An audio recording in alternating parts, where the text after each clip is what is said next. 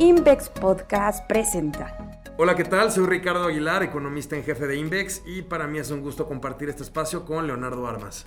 ¿Qué tal? Yo soy Leonardo Armas y vamos a comentar un poco algunos temas de relevancia. Muchas gracias. Leo es nuestro portafolio manager de deuda y como ustedes saben, esto está relacionado también pues, con el tema de la inflación.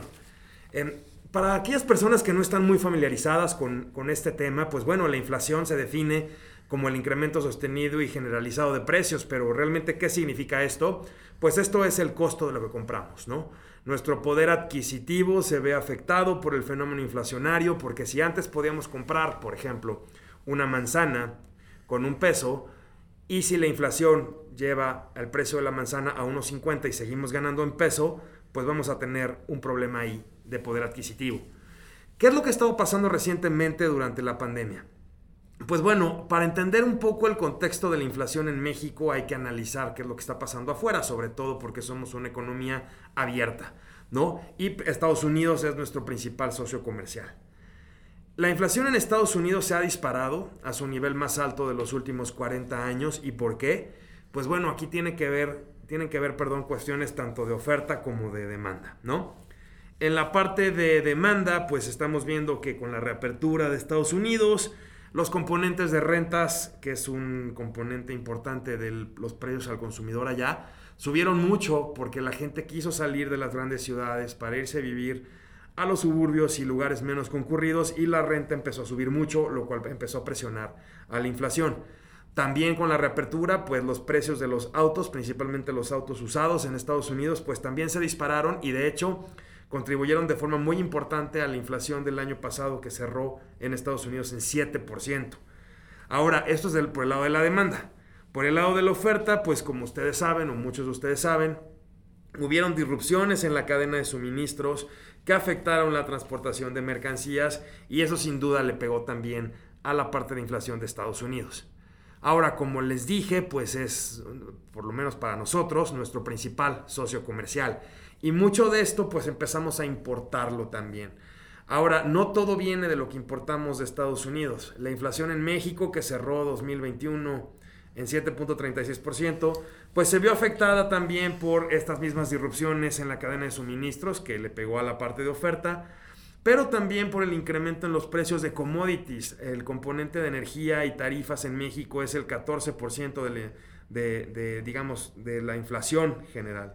Y pues esto sin duda, al aumentar los precios del petróleo, al aumentar los precios de alimentos, la tortilla es un componente muy importante en la inflación en México y también otros factores, pues bueno, presionaron mucho por la parte de oferta. Ahora también aquí hubo una reapertura. Aquí, a pesar de, algunas variantes, sobre todo Omicron, no se cerró la economía como lo hizo a principios de la pandemia.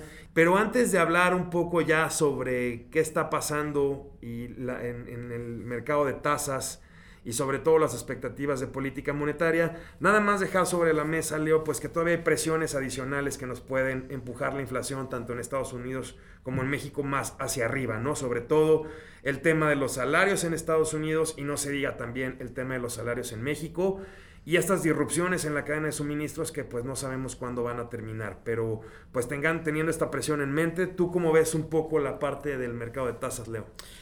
Muchas gracias Ricardo, pues sí, como lo comentabas y bajo el contexto de un escenario de inflación bastante eh, alto y deteriorado, pues la idea principal es que las tasas de interés eh, van a seguir subiendo, ¿no?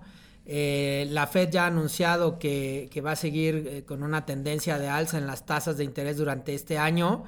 De hecho, ya estamos viendo cotizaciones por arriba del 2% en las tasas de largo plazo, de, un de, un vencimiento de 10 años.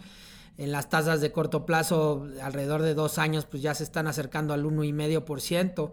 Bajo este contexto, eh, Banjico eh, ya ha aplicado incrementos de la tasa desde el año pasado. Hemos estado metidos en un ciclo de alza de tasas y este año vamos a continuar en la misma tónica. Muy, probablemente alcancemos niveles del 7% eh, para finales de este año y, esto con el fin de, controlar eh, la aceleración que estamos viendo en los precios y controlar también las expectativas de inflación.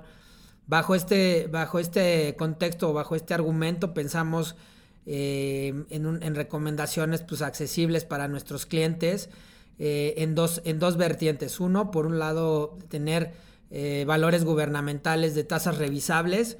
Hay opciones en el mercado interesantes que no solamente te pagan una tasa, digamos, aproximada a la tasa diaria de, fondeo, sino que pagan un pequeño, un pequeño premio.